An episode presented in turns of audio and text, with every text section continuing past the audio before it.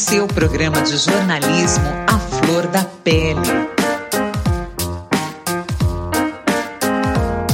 Apresentação: Silvana Inácio.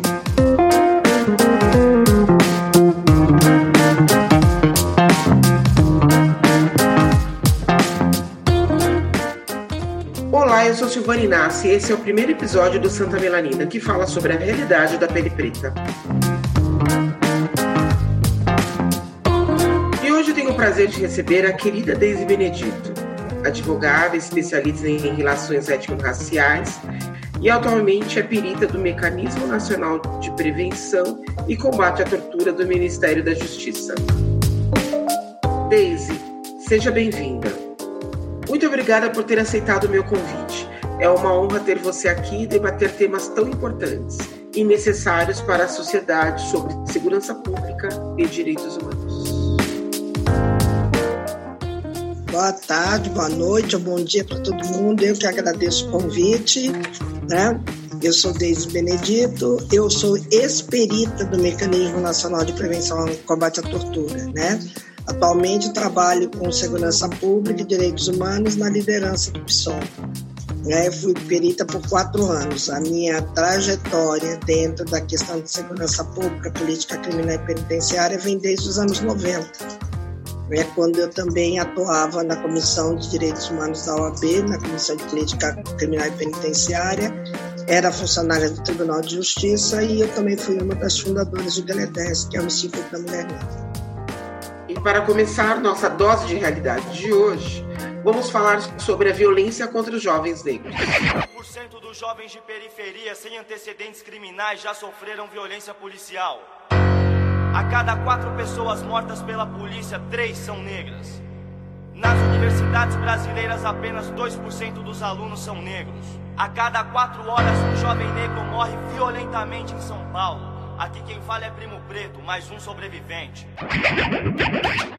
De acordo com o mapa da violência de 2020, nos últimos 10 anos, jovens negros entre 15 e 29 anos representaram 53,3% do total de homicídios e 75,7% das vítimas de assassinato no país. O Atlas da Violência 2020 tem como base de dados os números apresentados pelo Sistema de Informação sobre Mortalidade do Ministério da Saúde. Ao mesmo tempo, entre 2008 e 2018, período avaliado, a taxa entre não negros, brancos, amarelos e indígenas fez o caminho inverso, apresentando uma queda de 12,9%. Deise, você deu uma olhada nesses dados? O que você acha importante comentar sobre isso? É, eu cheguei a, a dar uma olhada no Atlas da Violência, realmente houve um, um número expressivo de pessoas né, que sofreram com a violência, principalmente jovens negros. Um dado para falar sobre a questão desse, desses dados e falar da violência, uma coisa que é muito importante lembrar que essa violência, o Brasil, né, o nosso país, ele nasce com a violência, né? Ele é invadido pelos europeus, né, pelos portugueses, e as primeiras pessoas, os primeiros povos que foram violentadamente exterminados, né, uma, e é um extermínio lento, gradual e seguro, foram os povos indígenas. Eu não posso falar de violência sem falar do que foi feito com as mulheres indígenas, com os jovens indígenas, né, com as populações indígenas, assim que o Brasil foi invadido nos idos dos 1500. Então, a violência foi muito grave. Depois, os outros povos que sofreram também a violência da colonização, do processo colonizador no Brasil, foi a população negra, né?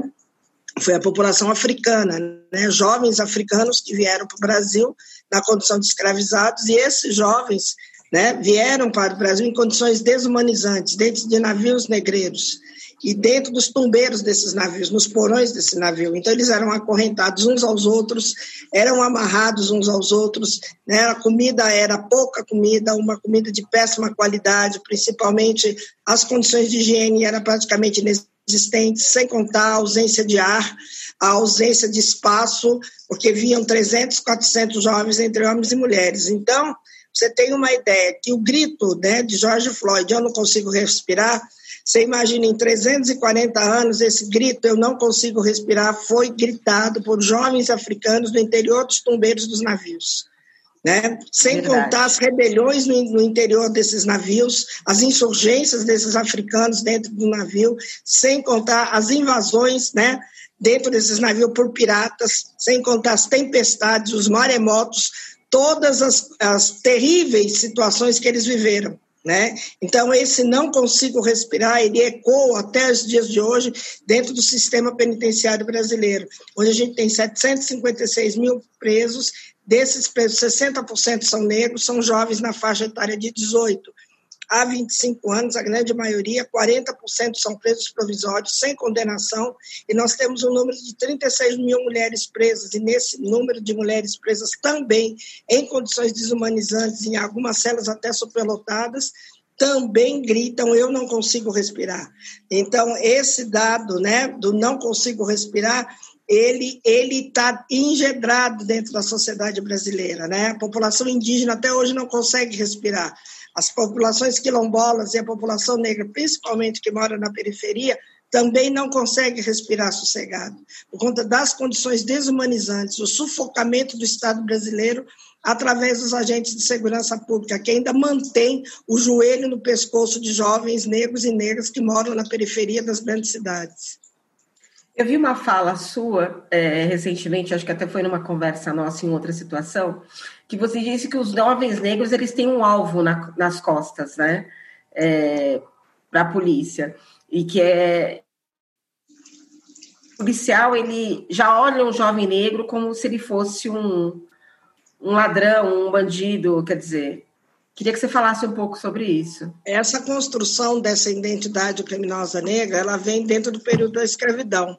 Quando os jovens negros né, se rebelavam, principalmente eh, faziam, elaboravam as suas fugas, ou mesmo eram, fugiam né, do, das fazendas, né, estavam na rua perambulando, os donos desses escravos, eles colocavam aqueles anúncios, bem isso nos anos 800, né? bem antes de Gobineau, de Nina Rodrigues e Lombroso, a identidade era procura-se, né, o escravo fugiu da fazenda tal, é manco da perna esquerda, tem, tem marcas no rosto do lado direito, é desdentado, é... Então já tinha todo uma... É um, é um elemento perigoso, entendeu? Então, essa construção desse indivíduo já foi feita, essa construção dessa identidade criminosa.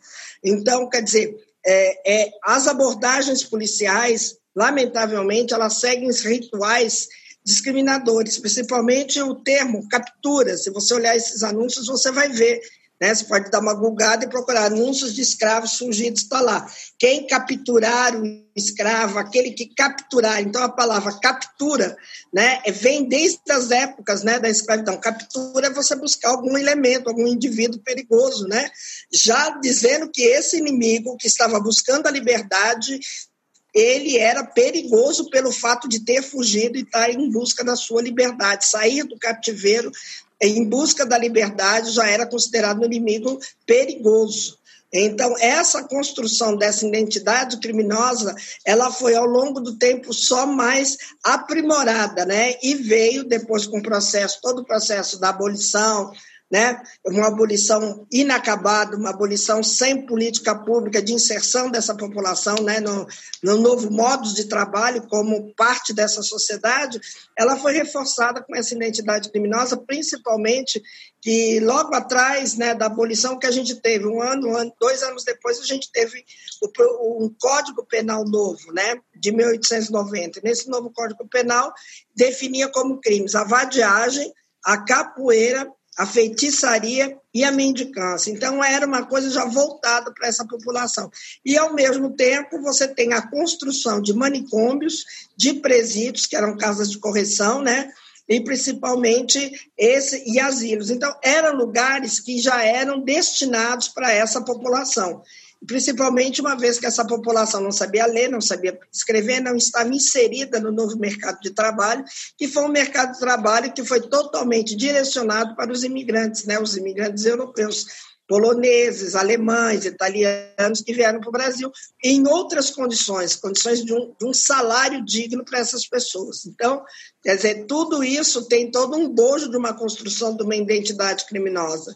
E, a prime... e as primeiras polícias no Brasil, que eu sempre digo, a primeira polícia que a gente teve no Brasil foi os bandeirantes, que é a milícia dos bandeirantes, né? Os bandeirantes eles se constituíam em milícias que eram financiados por é, fiéis, pessoas da, da elite, a corte portuguesa, que bancava esses bandeirantes para ir buscar né, ouro, descobrir minas de ouro, né, escravizar os é. povos indígenas, né, então você tem a primeira polícia é a polícia dos bandeirantes, depois em 1808 você tem a polícia real, né, que era voltada para proteger uma elite, né, assegurar os direitos dessa elite, principalmente que se referia à segurança pública, principalmente por conta do número elevadíssimo de escravos que nós tínhamos no Brasil. E o medo constante, né, dos brancos de uma rebelião. Então, você tinha que oferecer uma segurança para uma elite. E essa ideia dessa segurança para essa elite, ela perdura até os dias de hoje. É uma, uma segurança coisa, contra a população negra, né? É uma população pobre, que é a população pobre, negra, indígena, os inadequados, né? Dentro de um modelo de desenvolvimento, indígenas e negros não fazem parte do desenvolvimento, nunca fizeram parte de um projeto político de desenvolvimento no país. Então, você oferece para a população mais rica, né, para a elite, uma segurança de qualidade, uma abordagem que praticamente não existe né, na, na classe média, na classe alta abordagens policiais truculentas, né? Você tem sempre os policiais passando para ver como é que está a rua, as condições da rua. E para a população, já para a população negra, para a população que mora na periferia, você tem uma abordagem violenta, uma abordagem truculenta, uma abordagem com é, excesso, né? de violência desmedida, sem necessidade, porque você tem uma relação de raça e local. Essa relação de raça e local ela se divide em que situação? É, dependendo da onde você mora, você tem um tipo de policiamento, um policiamento preventivo, ostensivo, né? E para a população negra recai sempre o policiamento extensivo, né? Aquele policiamento que vem justamente com o papel de é, atingir essa população de uma forma mais, mais cruel, mais, mais truculenta. Deixa eu te aproveitando isso, deixa eu te falar uma, fazer uma pergunta, Daisy. É, a gente vê agora, por exemplo, no momento que a gente está passando, a gente sabe que é, a polícia vem desse período que é um, a milícia é um resquício ainda do, do, do militarismo, mas é, a gente vê hoje a mídia, as mídias sociais, quer dizer, as notícias se, se espalham de uma forma absurda. E aí você vê que mesmo com tudo que a gente vem vendo dentro das mídias, a, os policiais eles não se não se, como eu posso dizer, não, não se assustam com isso, né? Isso não inibe a atitude dele truculenta dentro dessas que tem é que eles têm licença para matar, né? E... É. Sim, fale. Não, era, era essa complementação que eu queria fazer. Não, então, você tem uma polícia, você aponta uma coisa fundamental, né? Que é a mídia, né? Como é que é essa mídia? Que mídia é essa que a gente tem? Nós temos uma mídia, né, que é uma mídia corporativista, né, e é, é criada pelas grandes empresas, entendeu? Né? Quer dizer, são grandes empresas, grandes conglomerados de empresas. Essas empresas, né, eles têm controle né, dos meios de comunicação e principalmente de comunicação de massa. E aí, como é que você trabalha com essa é, comunicação de massa? É uma comunicação direta, rápida, né? E principalmente intimidadora. Então, quando você vê os programas televisivos, né? Principalmente de esses que estão agora na, no final da tarde, né? Cidade Alerta, da Atena, como é que eles constroem uma identidade criminosa? Como é que eles reforçam essa identidade criminosa? Eles reforçam essa identidade criminosa apontando que aquelas pessoas, aquelas abordagens têm que ser feitas porque são pessoas de alta periculosidade. Então, você tem um desenho de uma periculosidade que é terrível. E aí, quando você trabalha com isso, você vê essa mídia que ela trabalha com incentivo, né? É, ela é incentivada pelo racismo estrutural, né? é, gente, principalmente essa estrutura de um, de um, racismo estrutural que já aponta subjetividades, né?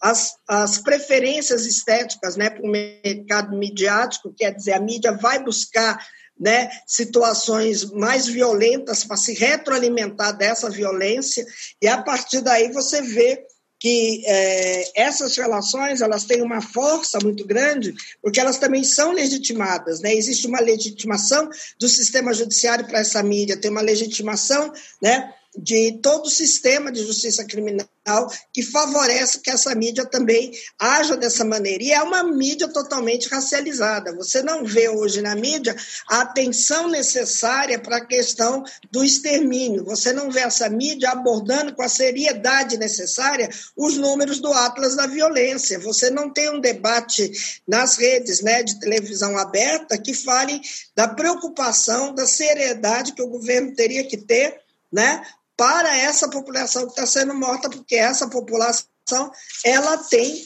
né, justamente essa construção, né, essa construção de uma fase executória, de uma fase mais violenta e que atinge principalmente essa juventude. Então a gente tem que ter esse cuidado de perceber como que essa mídia, né, que a gente assiste todo dia, aborda, principalmente quando a gente fala das abordagens policiais, como isso é passado, né, as perseguições e principalmente como essas pessoas são colocadas. Então, isso é uma questão muito séria, porque a forma que isso é colocado, a forma que isso é abordado, também vai reforçando esse estereótipo racista, né? Então, como é que você faz essa construção, né? Como é que você se relaciona com essa massa? Então, isso a gente tem que ter sempre muito cuidado para a gente perceber que a gente vive ainda os vestígios de um processo escravista, né? O escravismo, a escravidão teve um, um, um, fundamento muito forte que é do patriarcado, né? E uma supremacia branca que se aponta a todo momento. Então, quer dizer, você tem esse essa necessidade, né? E ao mesmo tempo você tem quando você tem essa necessidade, a questão racial ela funciona de uma forma bem estratégica pela mídia, principalmente por essa mídia corporativista que tem uma visão de direita né? Ela funciona de forma estratégica, né? Então essas ações policiais contra os jovens e contra os territórios negros, ela também passa por uma cultura. Então você tem que ver que essa essa mídia hoje ela rejeita fazer uma discussão sobre o extermínio da juventude negra, mas ela legitima essa intolerância, ela, ela legitima essa violência, né? Principalmente quando ela se cala, né? E ela se cala exatamente para se manter essas condições desumanizantes. Então, é tudo alimentado por essa política, né? esse processo desses meios de comunicação que são corporativistas, esse processo de atingir a população, né? e essas mídias, né? elas têm esse papel. Por outro lado, a gente tem as outras mídias alternativas, né, como esses podcasts, como outras mídias da população negra, que vai contra esse sistema. Então, a mídia que tem aí, ela reforça esse sistema desse racismo estrutural. Né? Então, elas não param para fazer um programa de uma análise sobre o Atlas do, do, do genocídio, entendeu? E, ao mesmo tempo, não tem uma, uma defesa contra esse extermínio e, ao mesmo tempo, também não faz uma fala mais elevada, mais qualificada, principalmente no que se refere aos feminicídios contra as mulheres. Então, você vê um caso, por exemplo, de uma mulher que é morta com sete tiros pelo marido dentro de casa na presença dos filhos, isso vira um programa né? Isso é, é, anunciado nos programas da mídia. Veja bem, não estou dizendo que deve se censurar, deve-se comentar sobre o problema do feminicídio, deve-se comentar, deve-se coibir o feminicídio, a violência contra as mulheres. Mas dessa forma que é apresentado, você tem essa mulher morreu no sábado, o corpo, essa mulher vai ser apresentada nas, na programação durante, durante a semana, a semana toda. E aquele corpo, aquela memória daquela pessoa é totalmente vilipendiada, desrespeitada. É anunciar Maria da Silva foi morta por cinco simples pelo marido, o marido foi preso, entendeu? Acabou. Não, mas você fica expondo aquela mulher para garantir anunciantes, para garantir a venda de produtos, para garantir audiência. Né? Você desrespeita, principalmente quando você ficar com o microfone em cima do filho, em cima da, da irmã, em cima da mãe. Quer dizer, as pessoas não têm nem tempo de, de, de viver o luto. E essa pessoa ela tem a memória dela vilipendiada porque durante aqueles, aqueles dias que vai ficar aparecendo aquele caso, ela está, mesmo depois de morta, ainda arrecadando fundos, gerando dividendos para essas empresas corporativas. Então, isso é uma das questões mais sérias que eu vejo, entendeu? como Entendi. funciona essa mídia corporativa. E quando a gente tem a outra mídia, as mídias né, digitais, né, os programas de rádio, né, é, produzidos pela periferia, vem com uma outra qualidade, vem com uma outra análise, vem com uma outra preocupação, que não é essa preocupação capitalista orquestrada pela direita para manutenção desse racismo estrutural e violento que a gente vive. É, Deise, deixa eu te falar uma coisa. É, a gente está falando eu, de, desse, desse, lado, eu queria perguntar para você que você falasse um pouquinho sobre a questão da diminuição da maioridade penal. E... Então, a redução da maioridade penal é aquele projeto que vai, vem, vai, vem, né, na Câmara Federal, que também vem com apelo midiático, né? Porque se você for ver, hoje nós temos em média quase 20 mil jovens que estão no sistema socioeducativo. Se você vai ver a maioria dos crimes, né, dos delitos que esses jovens fizeram, a, a, a porcentagem de homicídios é praticamente mínima. Homicídios e, e, e são praticamente inexistentes, entendeu? Mas você precisa dessa dessa construção dessa identidade juvenil criminosa para poder pedir a redução da idade penal, entendeu? Para 16 anos. E aí, se for o caso, daqui a pouco vão pedir para 14. Daí, daqui a pouco, nós vamos estar nos anos de 1800 com a maioridade penal a 12 anos. Então, essa é uma questão muito séria, mas você não tem, por outro lado, políticas públicas de inserção desses jovens, desses adolescentes, né, dentro de escolas com qualidade, com professores muito bem remunerados. Você não oferece para quem mora nas periferias espaço de lazer qualificado, iluminação, asfaltamento, água e luz, Entendeu? Você não oferece isso para a população. Você oferece para a população uma, uma segurança pública que vigia e pune o tempo todo. Uma, uma, uma, uma segurança pública que hostiliza essa população. Então, não se fala numa segurança cidadã, você fala numa segurança que as pessoas passam a compreender essa segurança a partir do uso excessivo da força. Então, quando você fala de uma redução de idade penal, seria o encarceramento juvenil. Né? É a promoção do encarceramento juvenil. E aí você vai ver o pai preso, a mãe presa, o filho preso, a avó presa. Então você vai estar, tá mais, mais uma vez, aumentando esse encarceramento em massa, que, na verdade, não vai resolver o problema da criminalidade no Brasil. Não se resolve o problema da criminalidade, se resolve o problema da criminalidade com acesso a políticas públicas específicas e com qualidade e garantia de orçamento para impedir né, que esses jovens ingressem por um outro lado, que é o lado que eles consideram certo, quando você não tem a política certa dirigida para essa população que é considerada errada. É, Deise, tem uma outra questão que eu queria falar com você, que é a questão, a gente está falando a questão do, do jovem negro, da violência contra o jovem negro, mas tem a questão das mães que as mães que são geradas com a violência, né? A gente tem a, a chacina é, da Candelária, lá do Rio, que tem as Mães de Maio, e recentemente, aqui em São Paulo, a gente teve outro caso, que foi o caso de Paranisópolis, que foi um genocídio de jovens, né, que estavam dentro da comunidade, dentro do único lazer que eles desenvolvem. E aí, eu sei que você desenvolve um trabalho com essas mães também, né, e acompanha a história, o sofrimento delas, que é, que é muito grande. É, eu, eu dentro, né, na, na minha, na, das minhas atividades, né, eu sempre sou convidada para fazer formações, fazer palestras, né, falar sobre essa violência que atinge essas mães. Mas para mim falar dessa violência que atinge essas mães, eu tenho mais uma vez que revisitar a história do Brasil, a história do escravismo no Brasil, né?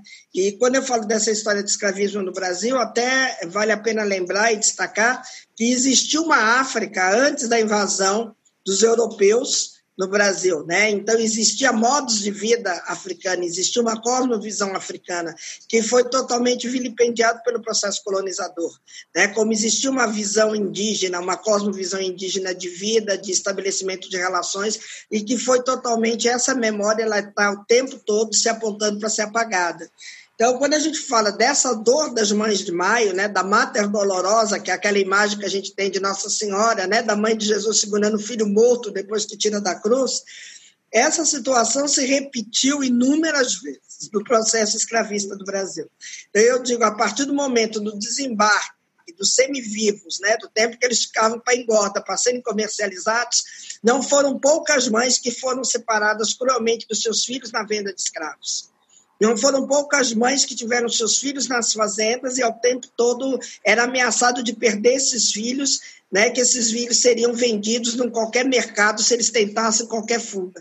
Não foi diferente a dor dessas mães durante todos os processos, principalmente das guerras, né? Porque quando a gente fala de massacres, né, a gente tem que sempre lembrar, né, do, dos massacres, né, da Guarda Nacional, do, os massacres, né, do, do, dos processos de encarceramento e morte, né, que foi a Guerra dos Farrapos, a Guerra do Paraguai, onde quem iam eram os jovens negros, quer dizer, esse choro da perda dos filhos filhos, ele é constante.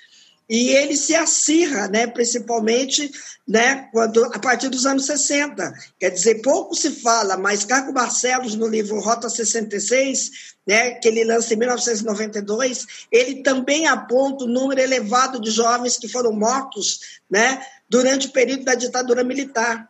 Né, vários jovens negros que foram mortos, né, e foram jovens que foram desaparecidos também durante o período da ditadura militar, né, e também as mortes que ao longo dos anos 70, os anos 80 também infringiam essa população.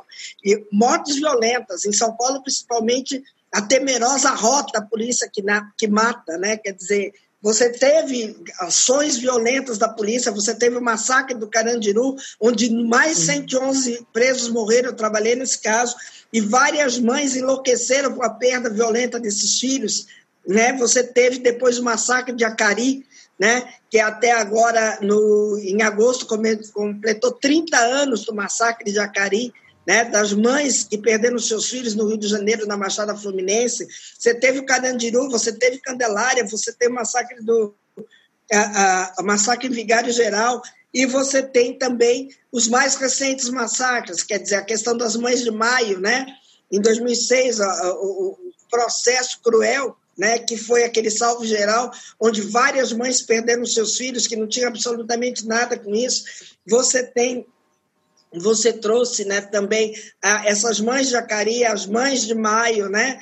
a gente tem as mães de Paraisópolis agora. Então, você vê um processo de dor dessas mulheres negras na perda dos seus filhos, e pior do que perder os seus filhos violentamente, principalmente no filme Altos de Resistência, você vê que a dor dessas mulheres, elas não têm tempo de chorar o filho que foi morto. Elas têm que provar que esse filho era trabalhador, que esse filho era inocente. Quer dizer, aquelas balas perdidas que acham sempre um corpo preto para se instalar. Quer dizer, aquela mulher que perdeu o marido, que era músico, com 80 tiros, sabe? Aquele outro jovem que tiveram o carro perfurado com 111 tiros, né? O Miguel agora, né? Que, que cai da laje, que cai do prédio. Você João tem Pedro, João, Ágata. João Pedro, Ágata. Quer dizer, cara, sabe? Então, esse processo de perder os seus filhos de morte violenta e de uma forma tão bruta, você não está matando só o filho, você está matando uma família inteira. Né? Então, a dor dessas mães depois é provar na justiça que seus filhos eram inocentes, é provar a responsabilidade do Estado, é exigir que o Estado tome providências diante dessa violência. Né? Então, é, uma, é um desafio muito grande. Essas lágrimas dessas mães né, da periferia são as lágrimas das suas ancestrais. Quantas e quantas não perderam seus filhos de forma violenta também no período da escravidão? Quantas não quiseram estar no lugar dos seus filhos quando eles eram chicoteados covardemente. Quer dizer, esse processo de dor e sofrimento para essas mães da periferia é terrível. Tanto que muitas mulheres jovens que têm desejo de ter filhos hoje temem ter filhos, né? Ter filhos porque sabe que passou dos 10 anos de idade, esse filho pode ser abatido a qualquer momento né? Ele não tem chance de sonhar, ele não tem chance de viver. Ele, porque eu não sonho de um garoto de, de 10 anos, de, de 14 anos que quer ser advogado, é um sonho de uma família que você está matando.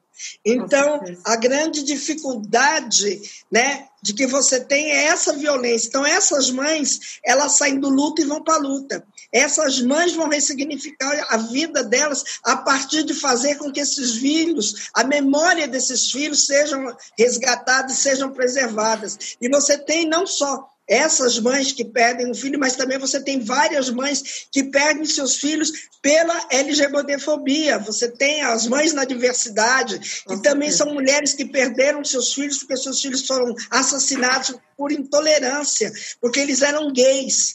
Eram jovens, eram negros, eram gays. Então, eram jovens, eram negras, eram lésbicas, eram trans. Quer dizer, você tem uma violência direcionada a povos pessoas que são consideradas inadequadas. E essas mães, a partir dessa dor, elas passam a se organizar. Hoje nós estamos vendo em vários estados, e eu cumprimento essa iniciativa de forma uma das mais magníficas, as mais é, fantásticas, que é a, a, Agenda Nacional de Desencarceramento, onde a mãe de presos e irmãs de presos elas estão exigindo um tratamento digno para os seus filhos, para os seus maridos no interior das prisões.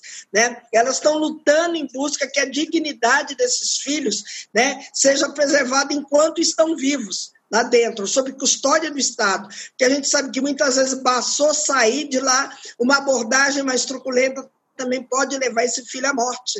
Então, a perda iminente desse filho está sempre no radar dessas mães. E aí, quando eu vejo a iniciativa como as frentes contra o desencarceramento, e essa, a maioria dessas mulheres que estão na frente contra o desencarceramento são mulheres negras, né?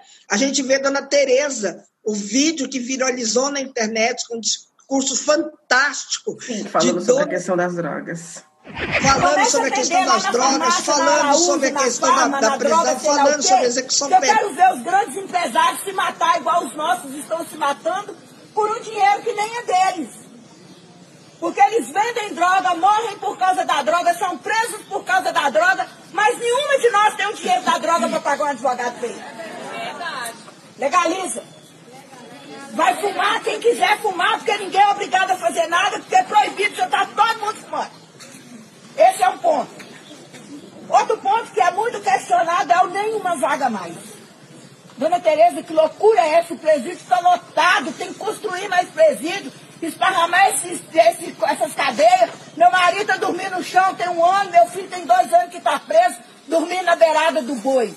Quando cria uma vaga, Queria até as pessoas preocupar aquela vaga.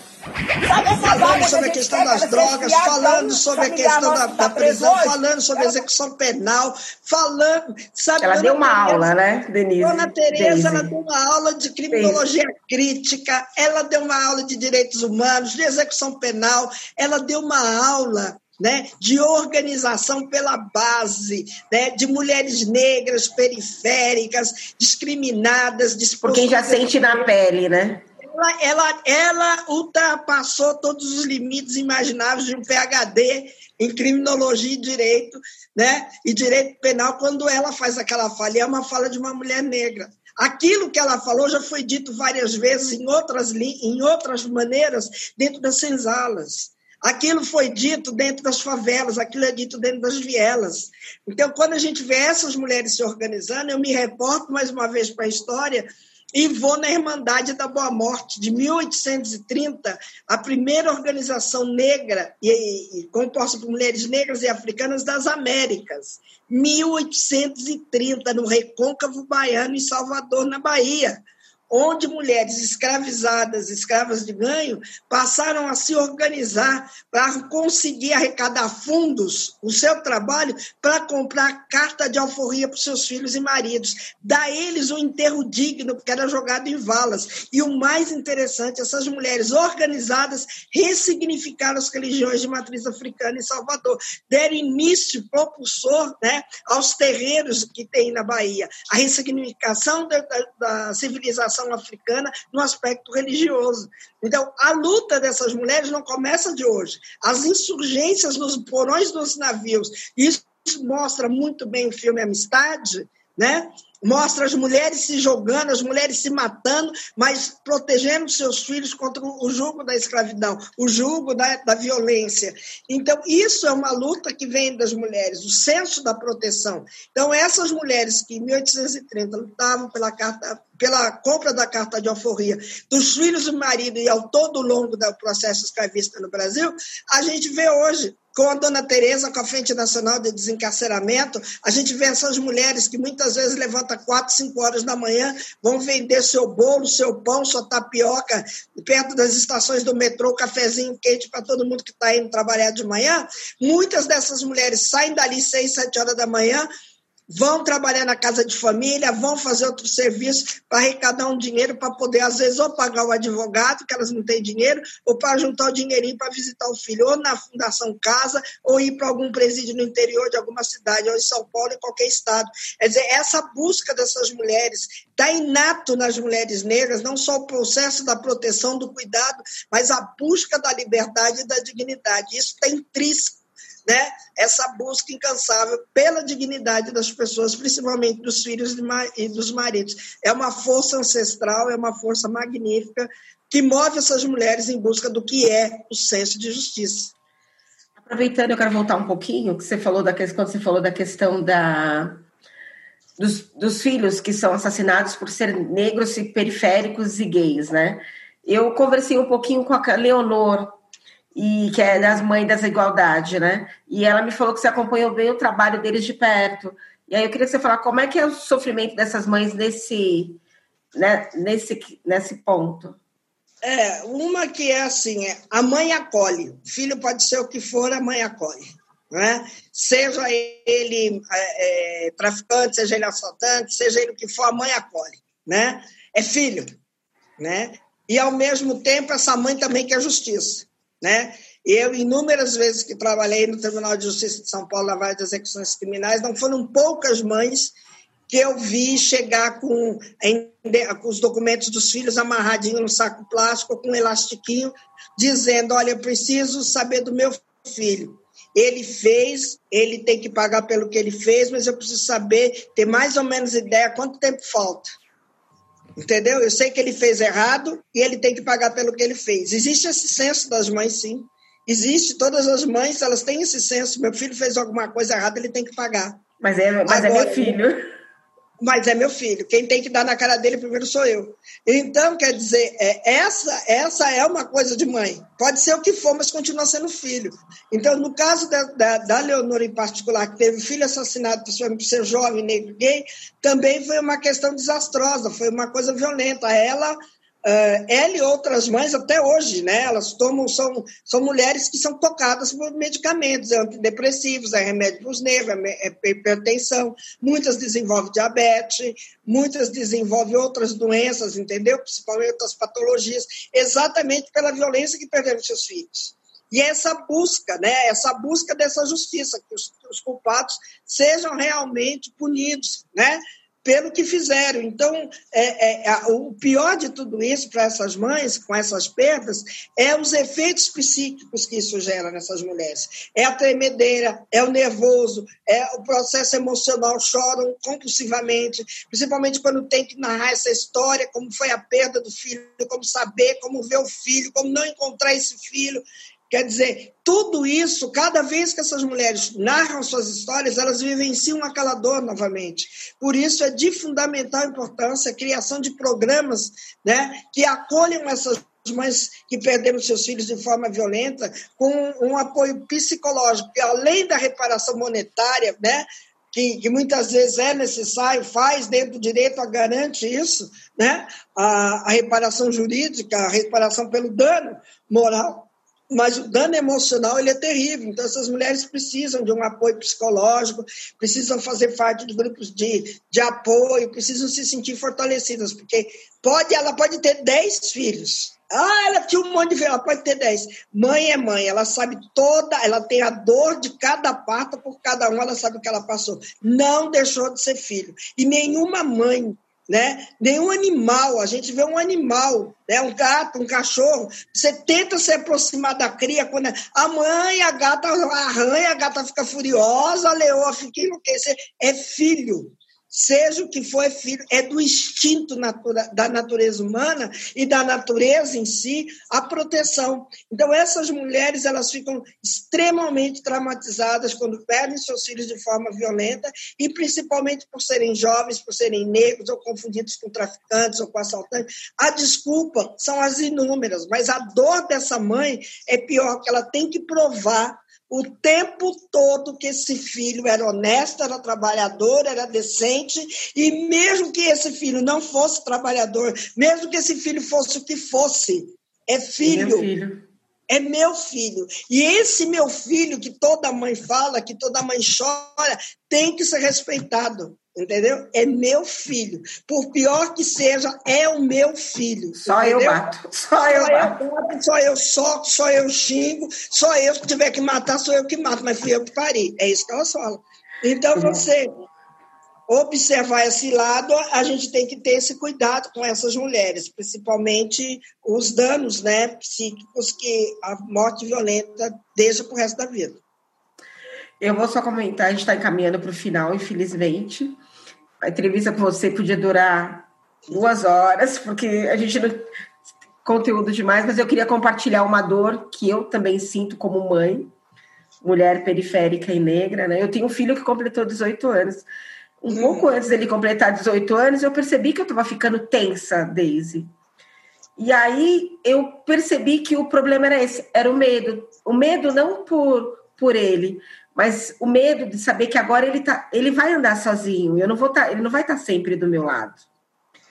E porque ele vai namorar, porque ele vai andar, e porque ele vai viver a vida e ele tem que, que crescer. E o meu medo não é com ele, porque eu sei, é, como muitas mães que sofreram violência, eu sei o que eu, o fim, a educação que eu dei, mas eu não sei o que os outros vão fazer com ele, porque de repente, porque ele está com uma calça de marca, ou porque ele está com um tênis de marca, né? Porque ele também é um jovem, né? Então, é... e eu com, compartilho dessa dor, quer dizer, eu, eu brinco com os meus, eu falei, eu, eu quebro seus dentes, eu posso quebrar. Falar mal deles, é. Eu acho que a dor que uma mãe sente é irreparável. Não tem, é uma coisa que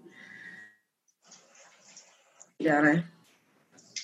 É, eu acredito que é, o seu medo não é um medo só seu, né?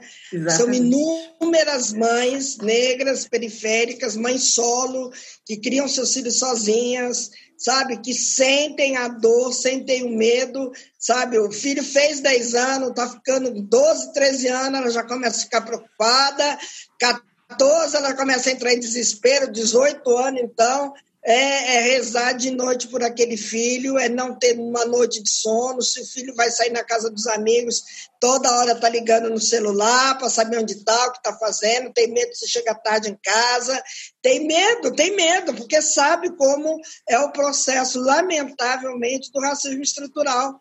Sabe? Então, a preocupação que, essa mãe, que as mães negras que moram na periferia das grandes capitais desse país sentem um medo único, porque esses jovens não podem exercer a juventude deles.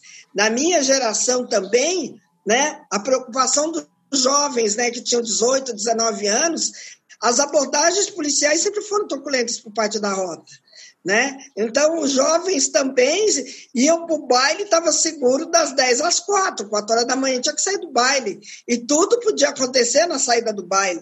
Não eram poucos os corpos desovados, né? ou seja, na Brasilândia, ou seja, na Água Funda, ou seja, no, no Jardim Ângela, né? no Vila Joaniza, ou Itaquera, é, Santa, né, lá para os lados da Brasilândia, Feliz Antônio, não foi poucos corpos que também nas décadas de 70, 80, 90 é, amanheciam na segunda-feira e viravam a manchete da notícia popular. Entendeu? Então, esse processo dessa vigilância ostensiva em cima de jovens negros é um processo secular. É um processo que ele só se acirra no pós-abolição, que é a questão da garantia da vigilância da segurança de uma elite né, que está aí, escravista, segregadora, racializada, de direita, ultraconservadora e hipócrita, né, que acredita que através da violência do Estado vai reduzir a criminalidade, que é uma falácia. Com certeza. É, é pedir pedi para você é, encerrar e eu queria fazer uma última pergunta para você e que a gente falou tanto de dessa questão dos protocolos da polícia, da truculência da polícia. E aí, a última pergunta que eu queria encerrar era como modificar os protocolos de abordagem policial para que eles ajam diferente? O que, que, o que... Eu acho que não, não, não faltou esforços, não faltou trabalho, não faltou atividades no sentido de tentar a humanização das polícias, não só no, no, em São Paulo, como nos outros estados. Tem que lembrar que esse policial ele é meio, né? Ele vem dessa sociedade violenta. Ele pode não ter sido criado com violência, mas ele vem dessa sociedade de violência. Esse policial que ingressa, ele é um policial da periferia, ele é um policial que vai ganhar, não, não chega nem a 5 mil reais por mês. Ele vem com terceiro grau, né? Ele vem de uma família de classe pobre, né? Ele é, vê na polícia a forma de conseguir muitas vezes uma estabilidade financeira, econômica, né? Então esse jovem que resolve entrar para a polícia e eu vou matar bandido, eu vou pôr ordem, é? Ele entra numa ilusão, porque no dia a dia, no cotidiano dele, ele vai vendo a vida como ela é. Uma vez eu dei aula na, na rota, que era para alguns policiais que já estavam se aposentando e eles precisavam de um curso, e sobre direitos humanos e relações raciais. Eu disse para eles: vocês sabem quem mais trabalha com, com direitos humanos? É são vocês.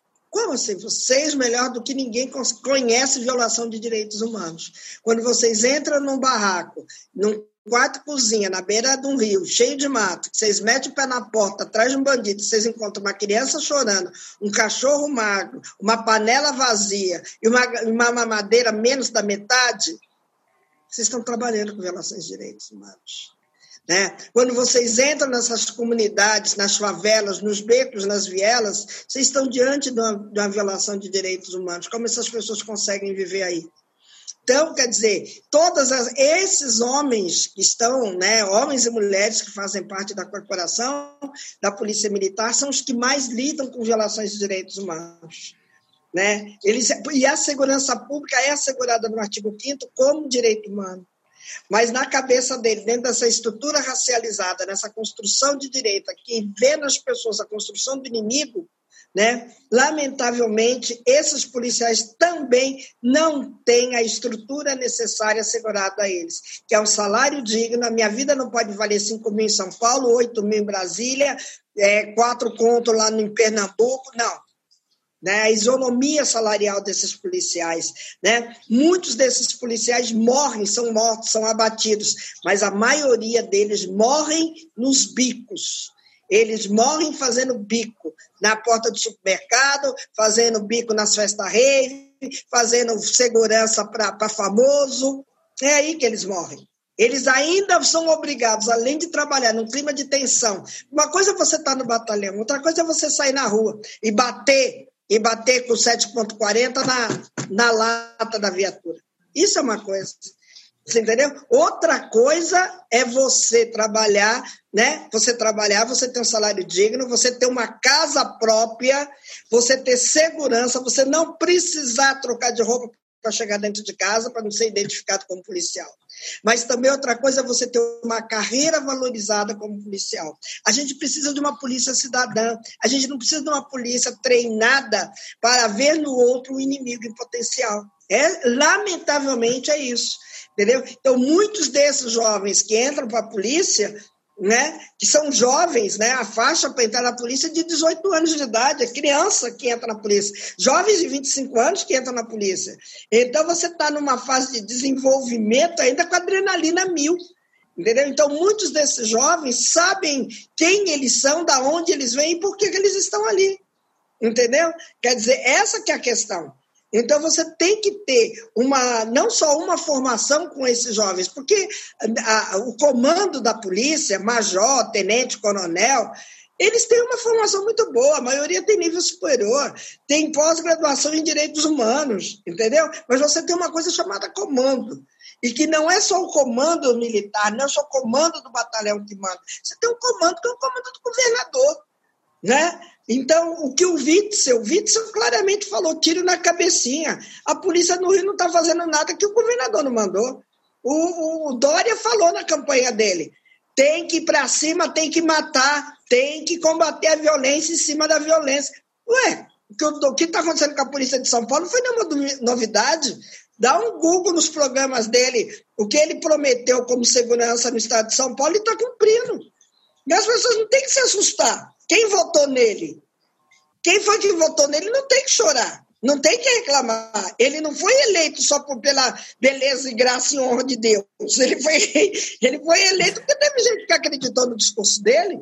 E agora o pessoal é. reclama que a polícia é violenta. Presta atenção, gente, sabe? Então, é isso que eu estou dizendo. Tudo que acontece, acontece porque tem autorização do comando. O comando maior com autorização do comando do governo.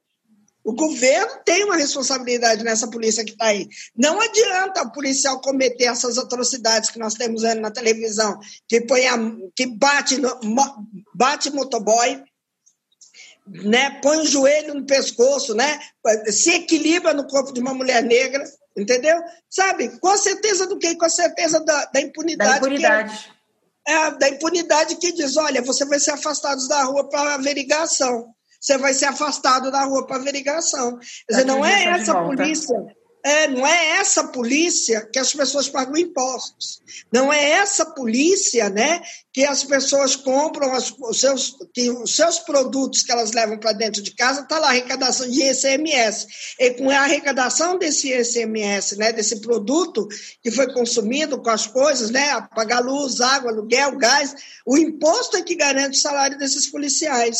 Então, lamentavelmente, você tem que pensar nessa população e tem que pensar que esse, esse policial também é população, ele também é sociedade e ele precisa ser muito bem remunerado, ele precisa de uma assistência psicológica. E vários policiais têm problemas com uh, uso e abuso de drogas, Entendeu? Temos que trabalhar com essa realidade. Vários policiais são dependentes químicos, então são alcoólatras. Lamentavelmente, muitos são violentos dentro de casa, espancam suas mulheres e ficam caladas com medo de denunciar os seus maridos violentos. Entendeu? Então, essa é uma realidade que a gente está vendo. Então, você tem que cuidar dessas pessoas para que elas cuidem de outras pessoas. Quem cuida de quem cuida? Essa que é a grande questão. Que tipo de polícia nós queremos? Né? Que polícia que nós realmente precisamos? Eu penso na segurança cidadã, mas para isso você tem que ter orçamento, vontade política, para que as pessoas tenham um trabalho digno, condições dignas de moradia, condições dignas de lazer, poder ir e vir, assegurar um transporte 24 horas com qualidade. Você tem que garantir coisas dignas para as pessoas. A partir daí que você oferece dignidade, você pode exigir, entendeu? Mas um Estado que não oferece, ele só cobra, então como é que você faz? Então, você falar de violência, a gente tem que falar dos dois lados. Quem são esses policiais e por que eles se transformaram em policiais, né? Então tem um acabouço de coisas que daria mais umas 5, 6, 7, 8 entrevistas ainda para conversar. Com certeza. Bom, Deise, eu quero te agradecer muito e dizer que foi incrível nossa conversa e, e tenho certeza que os nossos ouvintes os, tão, gostaram da nossa conversa e, abriu a mente, vai abrir a mente de muitas pessoas. E eu quero encerrar essa nossa conversa com uma, a frase da, da Conceição Evaristo, que eu acho que cabe muito desse, bem nesse momento. Eles combinaram de nos matar, mas nós combinamos de não morrer. Verdade. E eu quero aproveitar e dizer, quem quiser me seguir no meu Instagram é Benedito Deise, tá? Eu estou indo lá uma página no Instagram, pode entrar lá para ver as minhas atividades que eu tenho feito e dizer que nós combinamos, né? Eles combinaram de nos matar desde 1500 e nós continuamos vivos em 2020. É isso. E vamos, e vamos vencer. e vamos vencer. Venceremos. Tá bom, querida. Um beijo, um beijo para todos vocês que estão me ouvindo. Sucesso, luz e vida que segue. Beijo para todo mundo. Beijo, Deise. Obrigada. Nada. Edivan?